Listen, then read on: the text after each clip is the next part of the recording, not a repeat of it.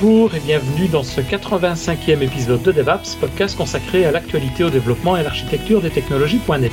Nous enregistrons cet épisode, nous sommes aujourd'hui le 12 octobre 2022, en direct sur Microsoft Teams. Je suis Denis Voituron, accompagné de toute une petite bande de personnes, dont Christophe Peugnier qui s'occupe de l'animation avec moi. Euh, pour ceux qui veulent être prévenus d'ailleurs pour les prochains enregistrements des épisodes, ben, n'hésitez pas, venez vous inscrire. Vous allez simplement sur devaps.ms. Vous avez une petite page avec la possibilité de vous, en, vous enregistrer. On demande juste le nom, le prénom, votre adresse mail. Et vous recevez ainsi un email à peu près toutes les deux semaines maintenant avec la date et l'heure précise de l'enregistrement.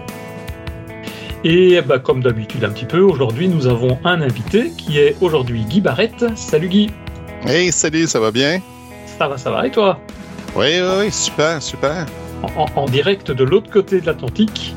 Oui, de l'autre côté de la rivière, euh, voilà. Montréal. Et tu vas venir aujourd'hui nous parler d'infrastructure as code. Euh... L'infrastructure en tant que code, effectivement.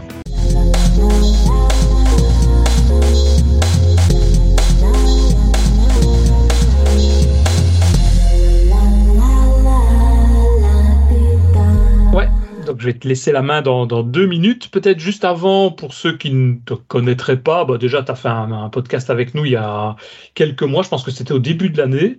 Euh, mais sinon, tu es formateur, développeur, basé à Montréal, je l'ai dit, au Canada.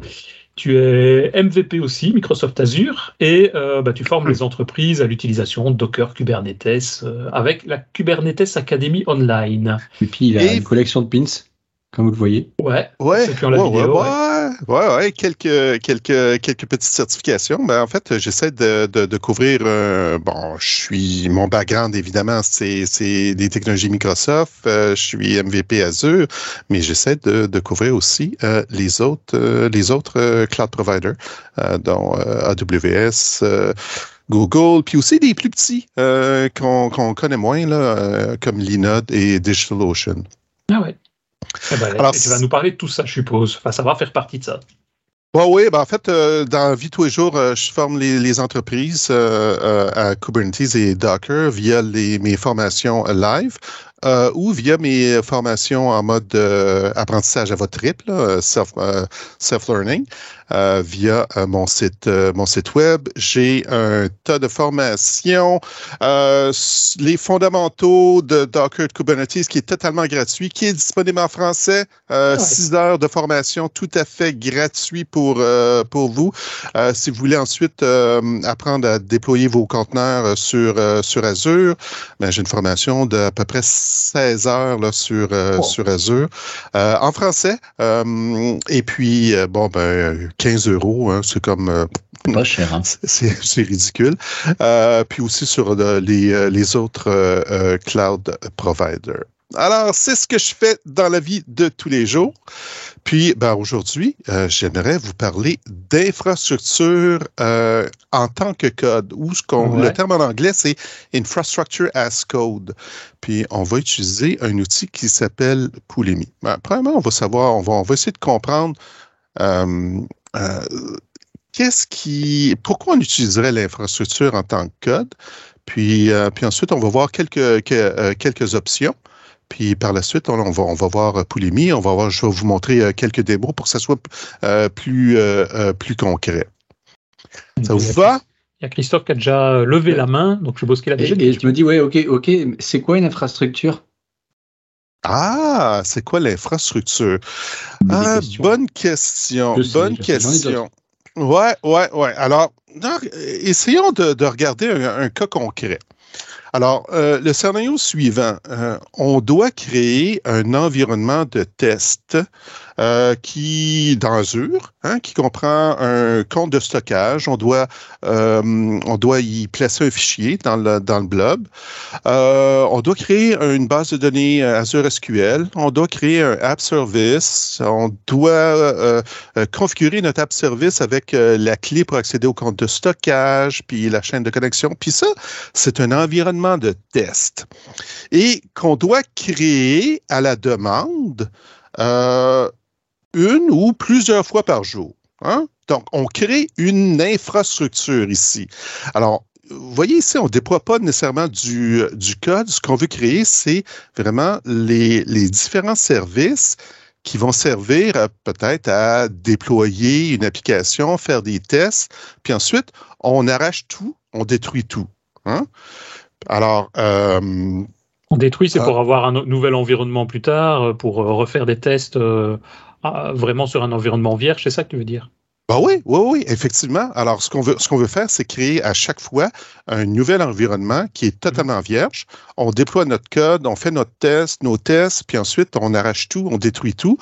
Premièrement, on ne veut pas payer euh, cette infrastructure-là 24 heures sur 24, 7 jours sur 7. On en a besoin seulement que pendant, je sais pas moi, une demi-heure. Oui, mais en fait, c'est long à créer tout ça quand même. Euh, c'est long à créer tout ça. Alors, euh, comment, comment on s'y prend? Alors, ici, j'ai notre développeur euh, dans l'équipe de développement.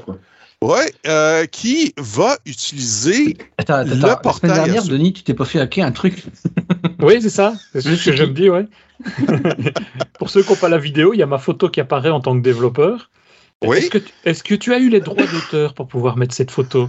Hein? Alors, vu, vu que je participe au podcast, euh, c'est comme ça vient, ça vient de, facto. Alors, euh, alors, notre développeur ici ben, va utiliser le portail pour, euh, créer, créer tout ça.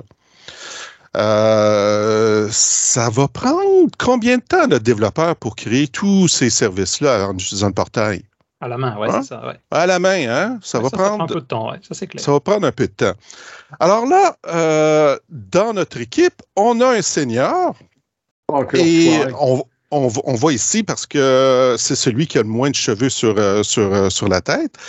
Euh, le senior. sur la photo, on voit c'est Denis qui est juste retourné. Euh, alors, le Seigneur, lui, dans, l'équipe, il dit Ah, ça fait pas de sens, là, euh, cher, euh, cher développeur. ce qu'il faut faire, il faut automatiser un petit peu ou pouvoir répéter cette action de créer notre, notre infrastructure, mais de façon beaucoup plus rapide. Alors, lui, il bosse, puis il va créer un script. OK? Et il va utiliser la, la CLI d'Azure euh, pour, euh, pour créer toute cette infrastructure-là. Alors ici, euh, ce qu'on voit à l'écran, c'est une série de, de, de, de, commandes. On va créer notre groupe de ressources, on va créer notre, notre compte de stockage, on va uploader un fichier, on va créer notre App Service Plan, on va créer une application, notre, notre, notre serveur SQL, etc., etc., puis on va configurer le tout génial. On a passé euh, euh, bon quelques temps pour pouvoir euh, créer ce, script-là, mais maintenant, on a coupé le, temps de, création de notre environnement, de, je sais pas, lorsqu'on le fait manuellement, de, je sais pas moi, j'ai un chiffre comme ça, là, 20 minutes à quoi? À quelques minutes ici. On a juste à relancer le script génial. Ça fonctionne. On a un début d'infrastructure en tant que code. Hein? Alors, ici, ce qu'on a, c'est du code et on crée une infrastructure qu'on va pouvoir détruire euh, facilement à la fin. Regardez la dernière ligne de commande. On fait un, on détruit notre groupe de ressources. Donc, on vient tout simplement de, de, de détruire tous les ressources enfants sous ce groupe de ressources-là. OK, génial. Ça fonctionne bien. Mais là, dans l'équipe, euh, on a un membre euh, de l'équipe qui dit euh, Ouais, ben, ça me prend, ça me prend quelque chose de différent ici. Là. Donc, j'ai un paramètre ou j'ai quelque chose que, que je vais modifier directement dans, dans le portail. Alors, euh, ce qui fait que euh, le, le, résultat euh, ne fonctionne plus. Alors, notre développeur à, l'initial qui a, qui, a, créé l'infrastructure s'aperçoit que ben ça il y a quelque chose qui fonctionne pas ici. Il y a une il y a une, il y a une divergence ici. Alors ce qu'on a fait c'est qu'on a introduit ce qu'on appelle en anglais c'est configuration drift une dérive de la configuration. Puis là notre développeur senior, notre s'arrache, ben, peut pas s'arracher les cheveux, mais il se dit ben là, tu dois pas faire ça. Tu dois modifier le, script pour pouvoir faire tes changements. Alors, le concept de dérive de configuration est important ici. On a quelque chose, euh, qu'on, un script euh, qu'on a créé au départ euh, pour avoir un, résultat X. Et il s'avère qu'entre-temps, il y a quelqu'un qui modifie cette, cette, ce résultat final-là. Alors, on voudrait peut-être retrouver le, résultat initial ou voulu.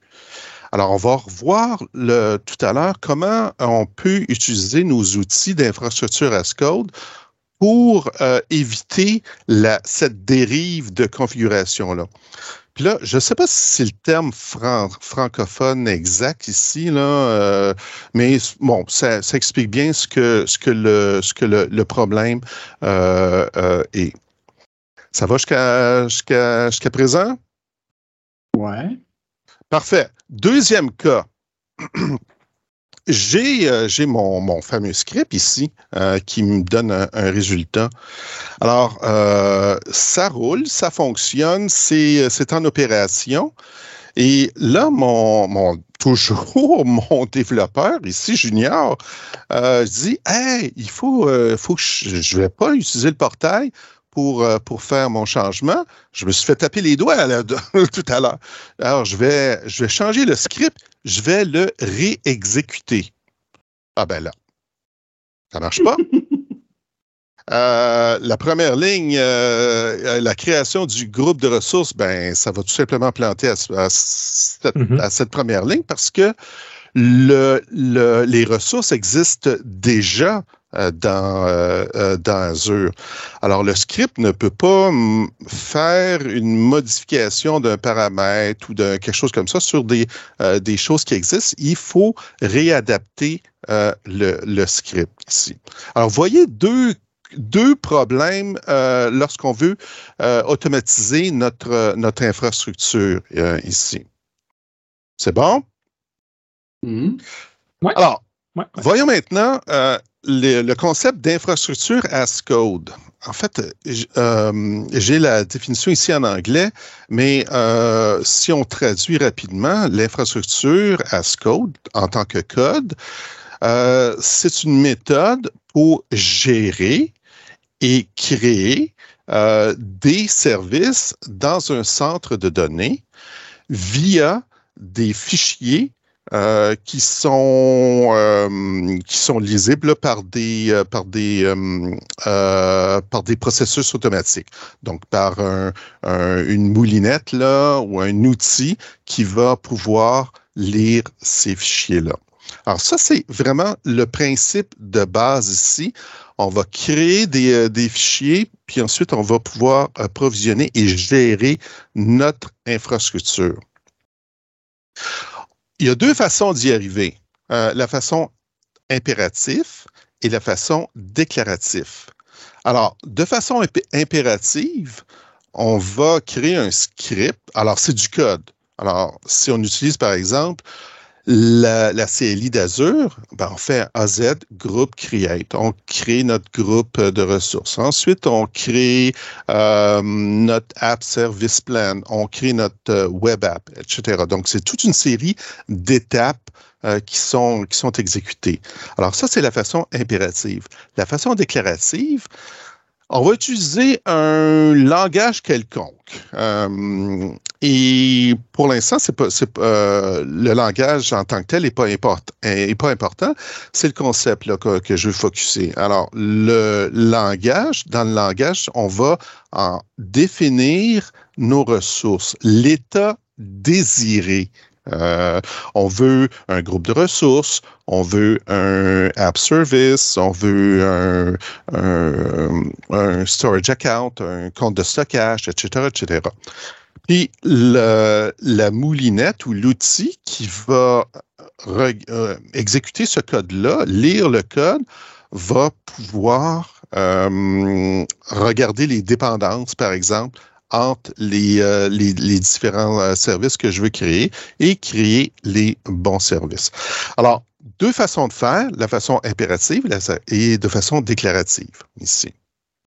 En, gros, si je comprends, l'impératif, c'est des lignes de commande que tu exécutes, un peu comme si on avait un script euh, style PowerShell ou un, batch. De l'autre côté, tu dis voilà l'état que je veux obtenir. Je veux que mon serveur contienne la liste de ces différents systèmes et débrouille-toi pour arriver à ça, mais voilà ce qu'il faut faire, quoi. Ouais.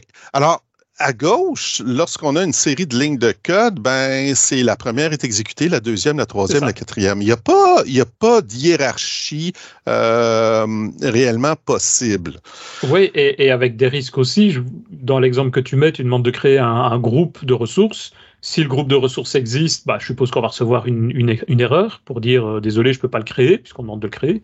Alors qu'à droite, enfin je sais pas, je m'avance peut-être, mais si là, le groupe de ressources existe, il va se rendre compte, il va peut-être pas le créer et continuer les instructions. C'est juste Ah, oui, c'est un bon point parce que l'outil qui va euh, exécuter cette, euh, cet état ou désiré là, euh, va avoir une intelligence. C'est-à-dire, il va pouvoir, il va pouvoir euh, regardez l'état, un état. Puis on va revenir sur, sur le concept euh, d'état euh, dans, dans, quelques instants parce que c'est super, super important. OK. Alors, dans Azure, on a ce qu'on appelle Azure Resource Manager, les fameux ARM templates, les templates ARM. qui, qui sont définis dans un fichier JSON. Alors, on, définit de façon déclarative l'état désiré et ça permet de créer l'infrastructure sur les différents services. En fait, en arrière-plan, dans la matrice, là, euh, dans Azure, euh, tout, euh, tout ce qu'on fait lorsqu'on crée, lorsqu'on fait des modifications au niveau des, des, des services qu'on utilise, ben, ça va être, ça va être fait via des, ce qu'on appelle des templates ARM ici. Même si on utilise le portail, même si on utilise la CLI, en arrière-plan, c'est c'est du ARM qui, qui, que, que, Azure utilise là, pour créer toutes ces ressources-là. Dis-moi, euh, quand on crée euh, avec euh, l'interface Azure, il peut pas nous récupérer le, script pour... Absolument, absolument. Ça, ah. c'est un excellent point. Alors, ce qu'on aurait pu faire, c'est créer tous nos services via le portail Azure, puis ensuite récupérer le, le, template ARM, puis ensuite pouvoir, on peut rejouer ce, ce template ARM. Alors ça, c'est un, excellent point.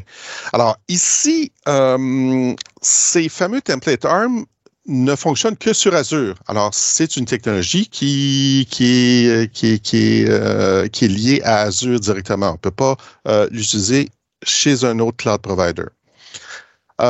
Il n'y a pas d'état ou de fichiers d'état pour, euh, pour, euh, pour nous dire euh, qu'est-ce qui, qu'est-ce qui a été déjà créé ou non. En fait, l'état, c'est ce qui, ce qui roule présentement, ce qui est exécuté ou ce qui est créé présentement dans, dans Azure. on va le voir avec, avec la différence des autres, des, autres outils d'infrastructure as code. qu'est-ce qui où se trouve finalement la différence ici. Alors, voici un exemple d'un fichier euh, JSON, le fichier ARM. Alors, euh, ouais, c'est quoi la, problématique ici? Bah, déjà, c'est propriétaire Microsoft, mais. Ouais, mais euh, si tu veux taper ça manuellement, est-ce que ah, on s'arrache? C'est compliqué, ouais, ça. Quand on voit les instructions, enfin, moi, je suis pas capable de le faire, mais peut-être que quelqu'un qui s'y connaît euh, peut l'écrire, je sais pas. Ouais, ouais, ouais, mais quand même, c'est compliqué, là, euh, dans les, les, euh, double quotes, il y a une syntaxe bien précise, là, donc il, y a, il y a un niveau. Si je veux en créer un manuellement, c'est assez complexe. Mhm. Alors, Microsoft a bien compris ça, puis euh, a créé un, langage qui s'appelle Bicep, hein, ARM le, bras et le bicep. Euh, ici, euh, qui est un euh, DSL, Domain Specific Language, qui a été créé par Microsoft et qui permet de façon déclarative de, de créer notre infrastructure Azure. Alors, c'est une abstraction sur les templates ARM. Ça fonctionne sur Azure seulement, évidemment, parce que c'est du, du ARM. Euh, on n'a pas de fichier d'état euh, ici. Euh, c'est l'état, c'est ce qui est déployé. Et puis on n'a pas de fonction de, de, fonction qui permet de détruire. Donc on doit détruire nous-mêmes nos les les ressources qu'on a créées.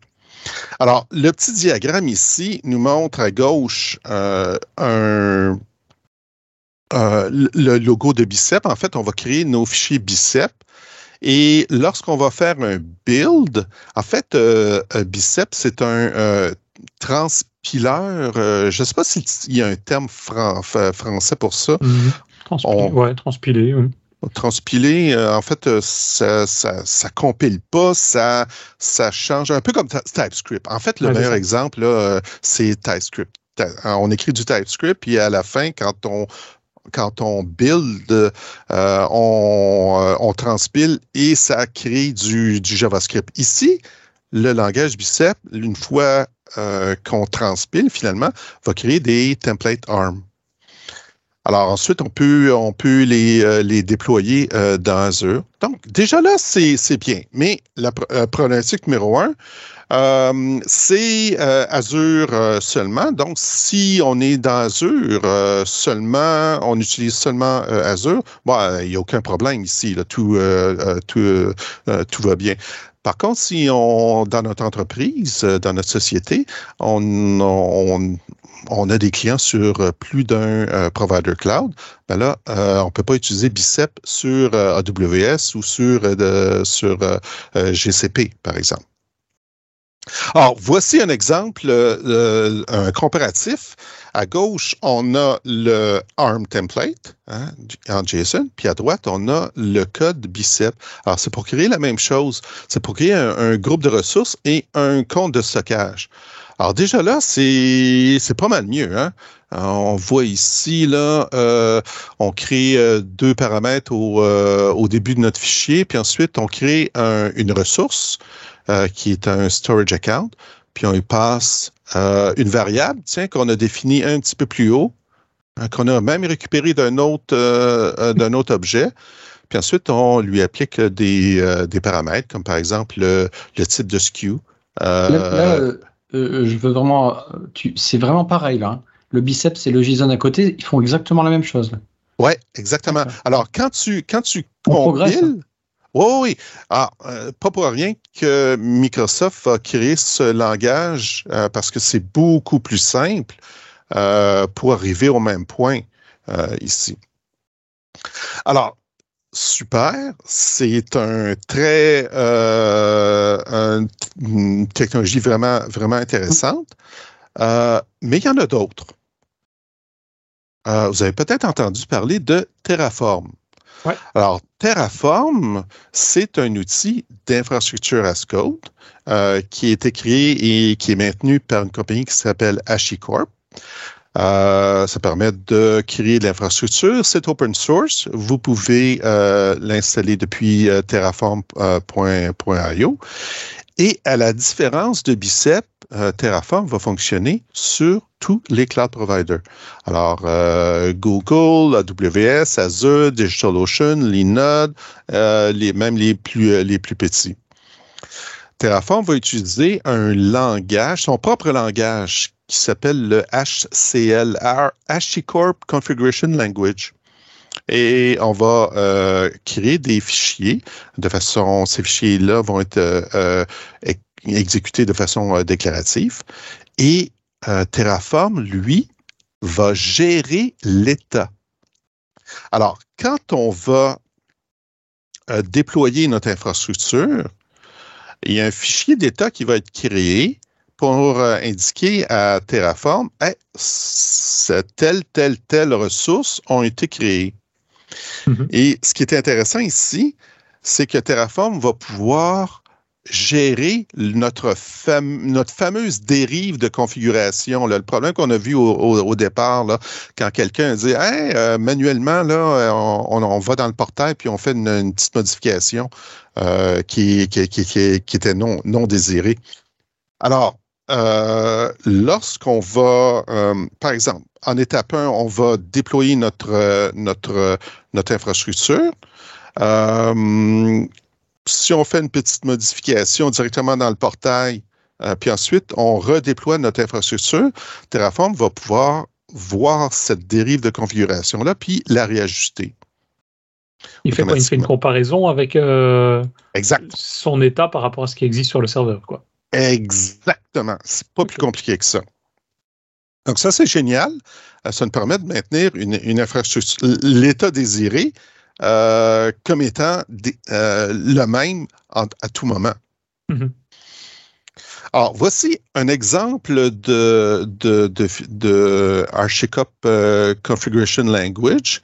vous voyez que c'est, ça ressemble un petit peu au bicep. on lui définit, par exemple, une ressource. Euh, en premier euh, euh, en haut du code, on voit que c'est une un, un, groupe de ressources. On, donne son nom, son le centre de données, puis ensuite on crée un le App Service Plan. Ensuite, on crée le App Service, puis on voit que ben, c'est des paramètres un peu comme on, comme, on a vu auparavant. Donc ici, on définit l'état désiré. Dans deux, et, secondes, dans deux secondes, tu, me tu, me, tu mets des voids et puis des, des boules et puis des points-virgules au bout de tes trucs. On a du C-Sharp. Hein. J'y arrive, j'y arrive. On va. On ici, la problématique avec HCL, euh, euh, c'est que hmm, euh, il n'y a pas réellement de if. Il n'y a oui, il y en a, mais c'est dans un langage déclaratif, là, c'est comme. Tu sais, c'est comme étirer l'élastique. Hein? Quand tu te mets à mettre des if ou des, des, euh, euh, des, choses comme ça dans un langage déclaratif, c'est pas réellement natif. Alors, c'est comme tu étires l'élastique, puis le code qui en résulte est euh, comme. Ben, et, pas, et, pas génial. Oui, et puis il faut maintenir ça, parce que c'est vrai que Laurent met dans commentaire dans le chat, il dit euh, apparemment Anders Selsberg, ça dit au Biceps Team que définir une DSL, c'était beaucoup de boulot. Pas que le DSL, mais aussi tous les outils autour, et qu'il devrait mieux euh, aller sur l'utilisation d'un langage existant. Hmm. C'est un peu ça. C'est partir sur. Euh, il parle ici de Pulumi. Je ne connais pas. Peut-être que Laurent peut donner plus d'infos là-dessus aussi. Bah, en fait, on en parlera peut-être d'ailleurs. On en a parlé au début, Denis, mais Denis, ne suivez pas, il y a du cligner des yeux. Oui, sans ouais, ouais, ouais, ouais, ouais, ouais. OK. Alors, ah ben voilà. Poulimi. Pouloumi, Pouloumi. J'ai tendance à dire Poulimi, c'est Pouloumi. En fait, euh, c'est un autre outil euh, d'infrastructure as code euh, qui a été créé, qui est maintenu par une compagnie qui s'appelle Pouloumi. C'est open source. On peut aller sur poulimi.com pour le télécharger. Encore comme Terraform, euh, on peut l'utiliser sur tous les cloud providers, euh, Google, AWS, Azure, DigitalOcean, Linode, etc., etc. Euh, ça gère l'état et ça gère comme Terraform la dérive, le configuration drift. Donc, mm-hmm. parfait, OK. À la différence, ici, Pulumi n'a pas créé son propre langage. C'est ça, et c'est ça l'intérêt. Il utilise des langages communs comme Go, Python, Java, Node, soit en JavaScript ou en TypeScript. VB. Et, .NET, on peut utiliser C Sharp, F Sharp et, même VB. Ah, euh, c'est super intelligent quand même. Ouais, ben en fait, eux, ce qu'ils ont créé, c'est qu'ils ont créé des un, espèce de, de je dirais, runtime ou, euh, qui, euh, qui est spécifique à chacun de ces langages-là. Alors, on va récupérer le, le, bon outil et puis ensuite, on va pouvoir euh, faire notre code dans, dans le langage qu'on préfère. Alors, ce qui est génial ici pour les développeurs .NET qui font du C Sharp, ben, au lieu d'apprendre un nouveau langage comme Bicep Au mhm. lieu de, ou le, le, HCL de, de, Terraform, ben, on va utiliser nos, le langage qu'on aime, C Sharp par exemple, et on a seulement importé les bonnes librairies, puis on va pouvoir créer notre code. Alors, voici un exemple en C Sharp. Ah, ah, ça, ça arrache moins les yeux, là. Hein? Ah. on, s'y reconnaît. Alors, ici, j'ai une classe, euh, puis euh, à l'intérieur, euh, une des premières lignes, ici, on va créer un groupe de ressources. Mais ici, j'ai var, le nom de ma variable, est égal à new resource group, hein, puis on lui donne un nom. Mm-hmm. Voilà. Et puis, point virgule à la fin. c'est comme, c'est du C-sharp. Génial. Ensuite, on crée un App Service Plan. OK? Alors, il s'agit tout simplement de, de comprendre euh, les classes qui nous sont offertes par Pulumi, puis euh, les, les, utiliser euh, en C Sharp. Alors, je crée mon App Service Plan ici, puis ensuite, on crée un Web App, hein, puis tous les paramètres sont, sont, sont ici. Donc, c'est euh, pour un développeur euh, C Sharp, la, euh, le fait d'utiliser Pulumi et C Sharp, ben, le, la, la, porte d'entrée est beaucoup plus simple. La première marche est beaucoup plus simple à franchir. Et ça va générer quoi, un fichier ARM à la fin pour l'envoyer dans Azure, si on parle d'Azure ici? Ou ça fait quoi Ça se connecte directement? Enfin, je sais pas. J'y reviens. Euh, garde ta question. Euh, j'ai un petit diagramme qui, euh, qui, qui montre, ouais, tout ça. Voici un exemple en TypeScript. Alors, si vous faites du TypeScript, ben, encore là, voici, ça, ça revient au même. On mm-hmm. importe les différents modules et ensuite on crée un groupe de ressources. Hein, c'est, ça se ressemble pas mal. Donc, si vous travaillez avec TypeScript sur une base régulière, vous pouvez choisir TypeScript ici. Alors. Et, je t'interromps encore, et ils ont standardisé ça, même si le provider, enfin, quel que soit le provider sur le cloud sur lequel tu, tu vas générer ton, ton, ton, ton, process. Donc, si par exemple ici tu le fais pour Azure et que tu voudras après faire le déploiement sur euh, AWS, c'est le même code? Non, non, ça ne sera pas le même code. Euh, alors, tu vas utiliser les bonnes librairies pour le bon provider. Donc, la, librairie dépend du provider, OK. Ouais, la librairie dans le bon langage et pour le bon provider. C'est ça. Ce qui est logique, puisque je suppose que chaque provider a ses particularités aussi. Quoi. Il n'y a bah pas, de ressources groupe, j'en sais rien du tout dans Azure, dans AWS. Enfin, je suppose que oui, mais. Ouais, il y a l'équivalent, mais c'est pas la même chose. Donc, tu peux pas prendre, euh, prendre le, même objet. C'est ça, ouais, tout à fait. OK. Alors, dans ce diagramme ici, on voit, on voit les étapes. Là. Euh, en première étape, on va créer notre, notre fichier euh, Pulumi. Donc, on va utiliser C Sharp ou TypeScript ou Go ou, euh, euh, Java ou autre chose. Mm-hmm. puis ensuite, on va, bon, on va installer au, préalable l'outil Pulumi. puis, on va, ce qu'on va faire, on va faire un Pulumi up. On va, qui va compiler finalement le, fichier, s'assurer que la syntaxe est, euh, correcte, et puis ensuite euh, communiquer avec le cloud provider, donc AWS, Azure, et va communiquer avec l'API du cloud provider. Alors, tout à l'heure, ta question, Denis, était la suivante. Est-ce que ça génère des templates ARM? Non, le, l'outil euh, ou l'espèce de runtime euh, ou de librairie va communiquer euh, via l'API du cloud provider. Ah oui, OK. Il y a une raison pour ça? Pourquoi ne pas générer de, de, de l'ARM Je veux dire, c'est quoi C'est plus performant C'est plus. Je sais pas. Euh, j'imagine. Euh, j'imagine c'est pour, euh, pour être constant sur tous les cloud providers. En fait, chaque cloud provider offre une, un, ah un, point d'entrée qui est un API. Oui, c'est ça. sur, sur AWS, on, a l'équivalent des templates ARM qui s'appelle le CloudFormation. Mm J'imagine que, que, ça aurait été plus compliqué euh, générer ces, euh, euh, des fichiers CloudFormation ou ARM plutôt que de communiquer directement avec l'API. Ah OK. alors, vous voyez ici, ce qui se passe, c'est que euh, va communiquer directement avec le cloud provider, puis il va créer les, différentes ressources.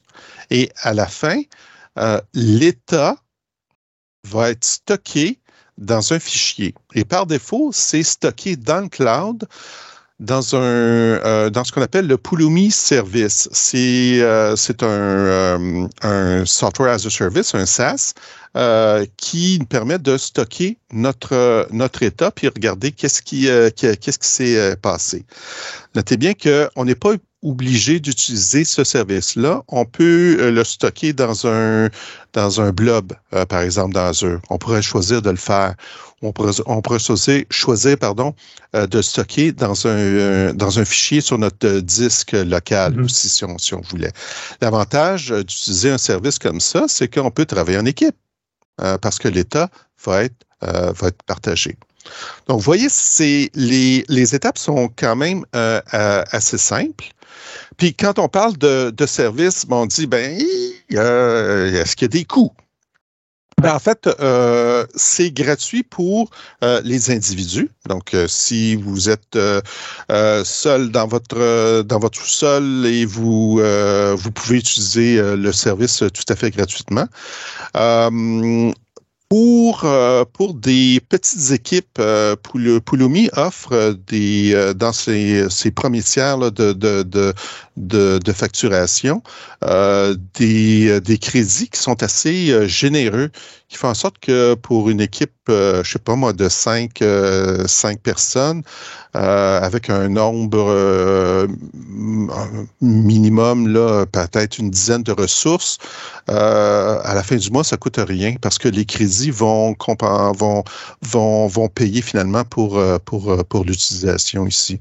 Donc, même pour les, les petites équipes, en guillemets, le commercial en entreprise pour les sociétés, euh, l'utilisation du, service peut être peut résulter en des coûts nuls ou très très minimes. le service, dans le service, on va stocker l'état. Et puis ici, il y a une différence fondamentale euh, si on compare avec Terraform. Pour ceux qui sont familiers euh, avec Terraform, euh, Terraform a un service aussi SaaS qui s'appelle Terraform Cloud, dans lequel on va stocker l'état aussi, mais qui va être un peu similaire comme les GitHub Actions. Euh, les actions GitHub, euh, lorsqu'on les exécute, ben, il y a un conteneur en quelque part euh, qui, est instancié. Puis là, il y a une série d'étapes qui sont exécutées dans ce conteneur-là. Dans ce conteneur-là. Et puis ensuite, il est détruit on a le même principe sur euh, Terraform Cloud. Alors, les commandes qui permettent de, euh, de créer nos, euh, nos, ressources vont être exécutées sur le service de, de, Terraform, Terraform Cloud. Dans le cas de Pulumi, il n'y a pas cette équivalence-là. Alors, c'est vraiment tout le temps local. C'est vraiment à partir de notre poste euh, ou d'un serveur quelconque euh, que le Pulumi va d'où Oulemi va communiquer avec le cloud provider. Je ne sais pas si ça fait du sens, euh, cette partie-là. Oui, et, si tu veux le déployer sans avoir à ce moment-là une exécution locale, tu peux l'intégrer. Euh, ah, bah oui, oui.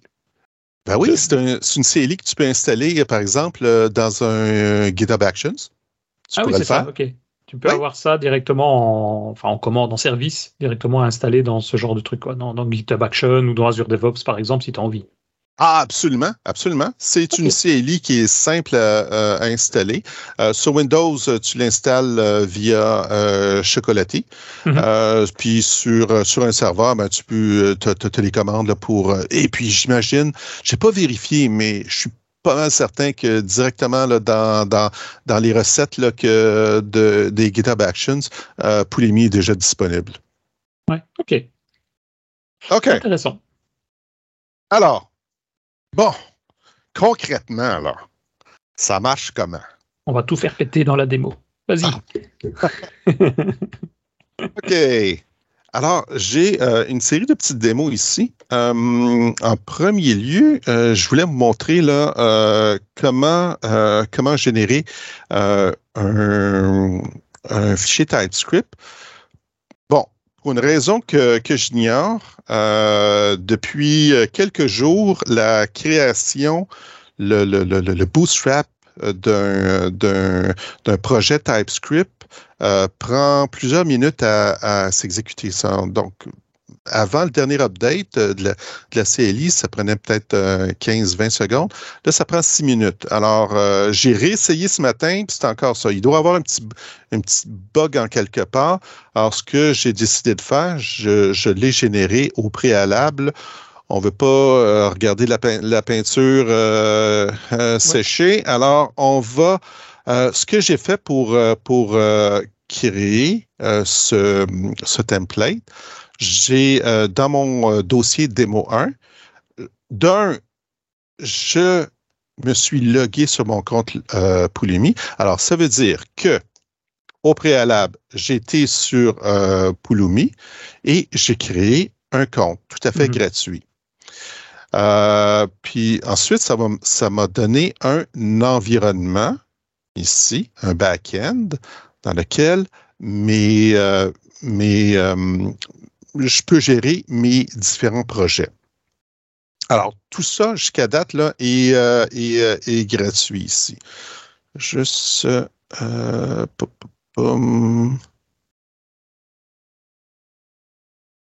OK. Alors, revenons ici.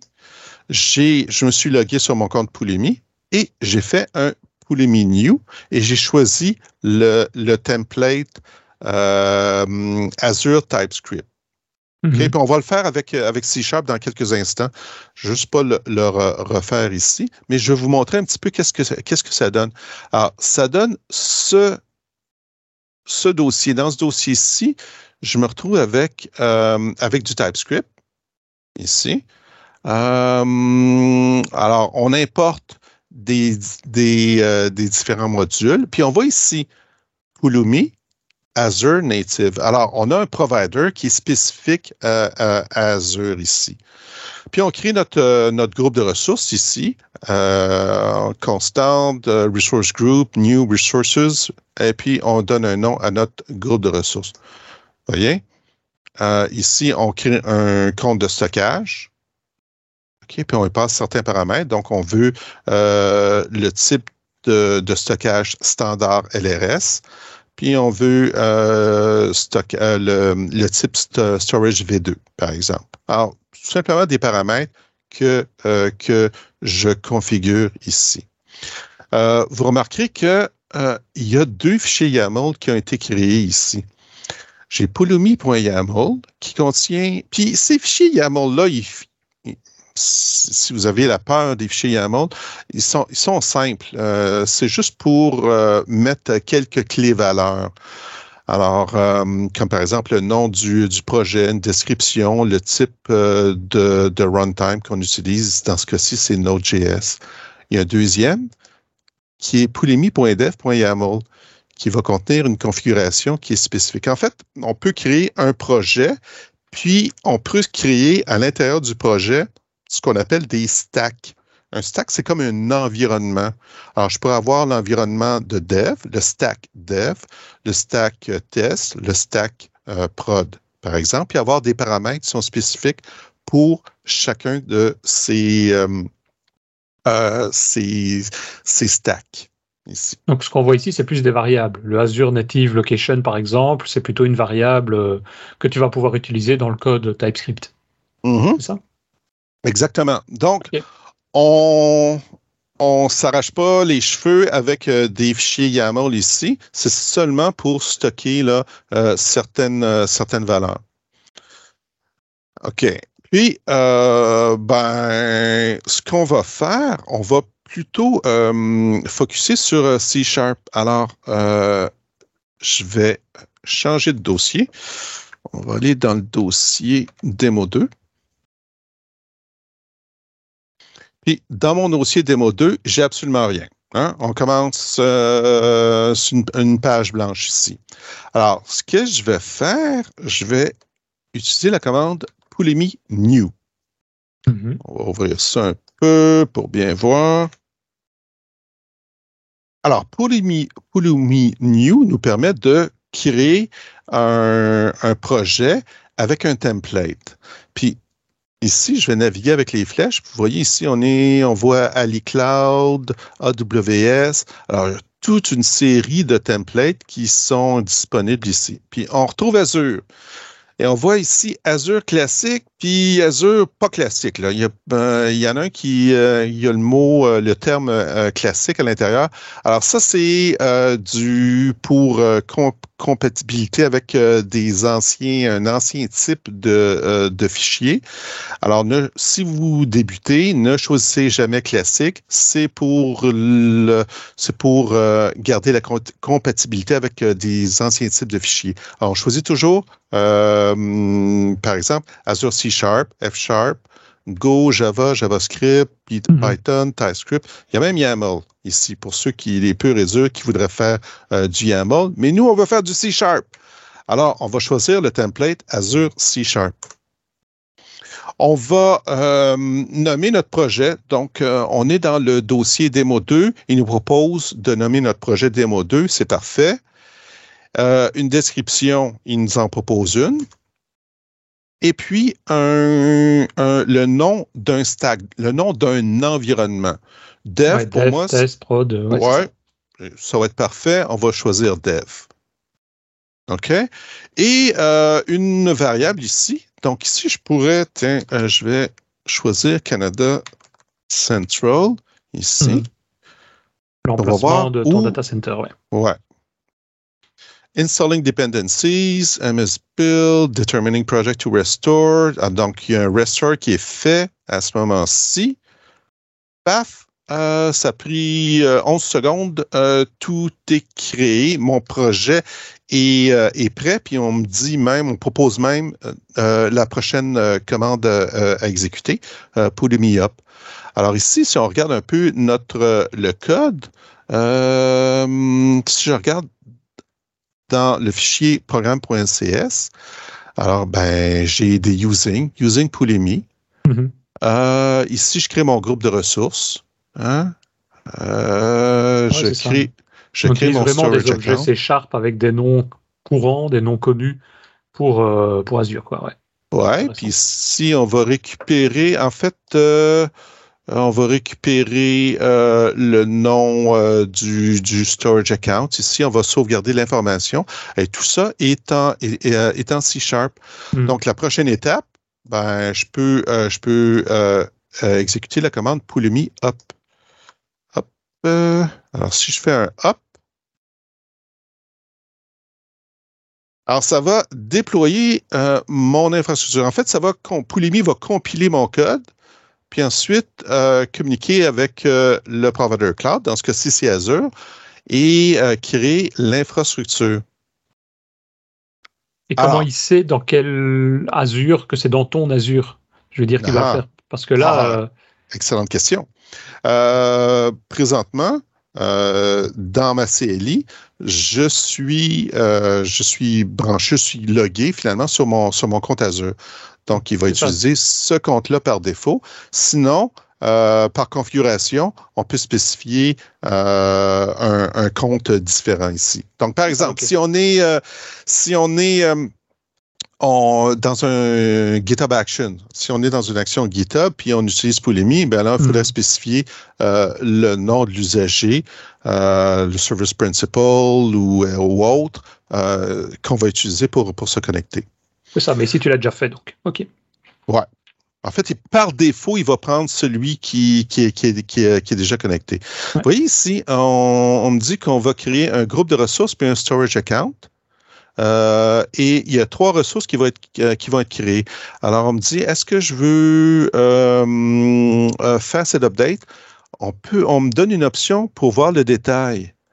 Alors là, je vois ici vraiment le détail de ce qui va être créé. Mm-hmm. Alors, j'ai un groupe de ressources Et on voit son nom va être ressource group et une série de lettres et de chiffres euh, aléatoires pour générer quelque chose euh, d'unique finalement. On sait que les groupes de ressources doivent, le nom des groupes de ressources doivent être uniques. Alors ici, c'est une façon pour Polymi de générer euh, un nom unique. On peut passer un nom spécifique aussi si, si on le désire. Alors, on va choisir de, de, déployer tout ça. Donc là, il se connecte avec les API d'Azure et en, gros, il fait tout ce que tu as demandé. Donc, création des ressources, euh, du site web, etc. Quoi. Exact. Hmm. Voilà, le groupe de ressources est créé. On, voit qu'il euh, y a une hiérarchie ici. notre compte de stockage est en création. C'est pas mal. Hein. Et il te, suit tout ça, donc c'est en ligne de commande, mais c'est des lignes de commande qui, voilà, qui, qui, enfin, qui évoluent. L'écran, l'interface change, quoi. Se met à jour au fur et à mesure de, des avancées. Ouais, c'est génial. Alors, ici, j'ai mon, j'ai mon infrastructure qui a été créée. Alors, si je vais dans mon euh, portail Azure, je devrais, dans ma liste de groupes de ressources, retrouver, ouais, j'ai mon ressource group ici avec le, nom euh, aléatoire, puis je vois mon compte de stockage. Alors, ça a bien fonctionné. Et si je vais ici dans euh, le service Pulumi, si je sélectionne à gauche Stacks, alors j'ai mon projet démo 2 avec le stack dev ici qui vient d'être généré. Ça a été euh, créé il y a euh, euh, quelques minutes. Mm-hmm. Alors, je le sélectionne. Et ben, update numéro 1 succeeded. Je peux voir le détail ici de ce qui a été créé. Hein, je peux voir le, le, timeline, les ressources qui ont été créées, créées par exemple. s'il y a de, ouais, il y a de la configuration ici ma fameuse euh, ma sélection du euh, euh, centre de données ici. Je peux voir les ressources qui ont été créées ici. Puis ce qui est génial, mm-hmm. je, pourrais cliquer ici, Open in Azure Portal. Ça, ça va m'ouvrir le portail directement sur cette ressource. Alors, ça, c'est génial si tu l'avais, enfin si tu le réexécutes, euh, peut-être bon, peut-être pas le faire maintenant parce qu'on arrive à mon avis un peu euh, à la fin, mais si tu le réexécutes sur le portail de Pulumi, tu reverrais une sorte d'historique de la liste des différents updates en disant éventuellement qu'il n'y a pas eu d'update par rapport à la fois d'avant, quoi. Ouais, ouais, ouais, ouais, ouais, effectivement. Euh, donc, par exemple, si, si tiens, si j'ajoute un, un, tag à mon groupe de ressources ici, alors. Euh, tu prends le même code C Sharp et tu changes le. Ouais, c'est ça. Tu changes ton code C Sharp et tu vas exécuter. Tiens, dans mon, euh, je vais le mettre sur, sur mon storage account. Mm-hmm. Alors, d'après vous, est-ce que c'est un changement, euh, ce qu'on appelle en anglais un breaking change? Ajouter un tag? Non. Hmm, OK. On va faire un pull up. Donc le, le Up, en gros, si je comprends, ce qu'il fait, c'est qu'il fait, enfin on le voit ici d'ailleurs, une compilation, un .NET Build, puisque c'est du code C Sharp, donc il compile. Il va l'exécuter, je suppose, et il va mhm. remonter le code dans ah, ben, le code de résultat dans Pulumi. Oui, mais il va, il va aller euh, consulter le fichier d'état. Pourquoi il a besoin de consulter le fichier d'état? Parce que ben, pour savoir en fait, euh, lui, il va consulter le fichier d'état pour savoir qu'est-ce qui, euh, euh, qu'est-ce qui est créé. Ah, pour faire une différence entre les deux. Et eh ouais. Puis là, il ah voit qu'il y a une différence. Puis regardez ce qu'on a à l'écran. Want to update. il, va, vérifier le fichier d'état dans le compte Pulumi. Ouais. Et si sur Azure, manuellement, on était supprimé une ressource alors là, il va voir ce qu'on appelle la, dérive de configuration, puis il va dire il manque quelque chose, il y a quelque chose dans Azure euh, qui, euh, qui n'existe plus, je vais le recréer. Et donc, il peut le détecter. Oui, ouais, il va le détecter. Donc ici, on voit que je pousse le changement. Donc, c'est ce qu'on appelle un non-breaking change. Le changement est poussé. Mm-hmm. OK, et voilà.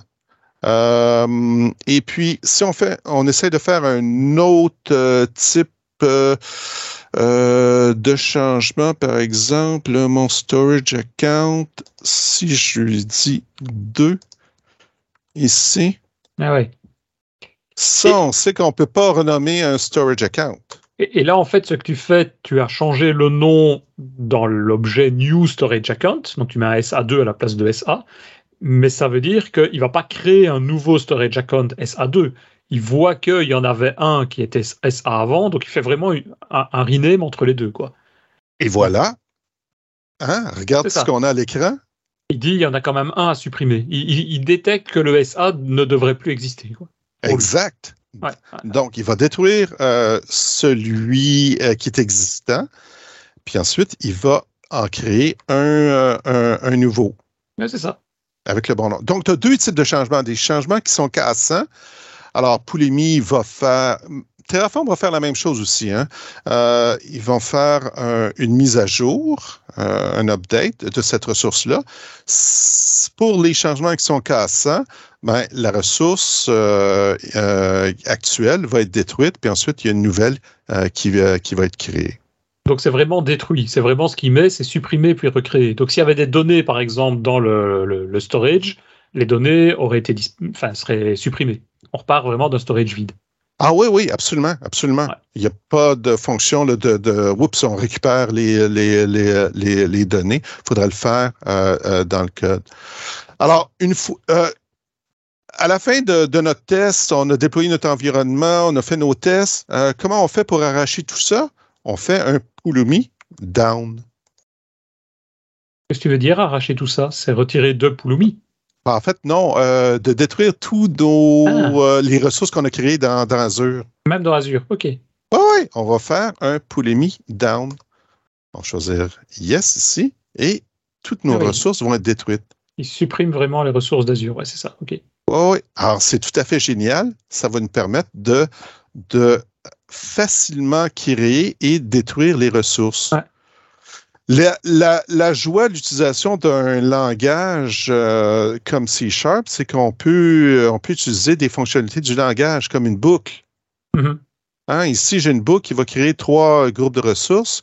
Euh, donc, on peut faire des if, faire des conditions, euh, utiliser toute la richesse là, du, de, de, de langage de programmation C Sharp comparativement à un langage comme HCL euh, de Terraform, où lorsqu'on essaie de faire des choses comme ça, ben c'est comme étirer l'élastique parce que mhm. c'est un, un langage déclaratif. Ici, on a toute la richesse. un portail, hein, ça serait con, mais euh, c'est super dangereux. Là, je vois le truc euh, de Pulumi Donne. T'as même pas d'avertissement de retaper le nom de ton de ta ressource pour être sûr de bien vouloir supprimer. Ça fout les moules.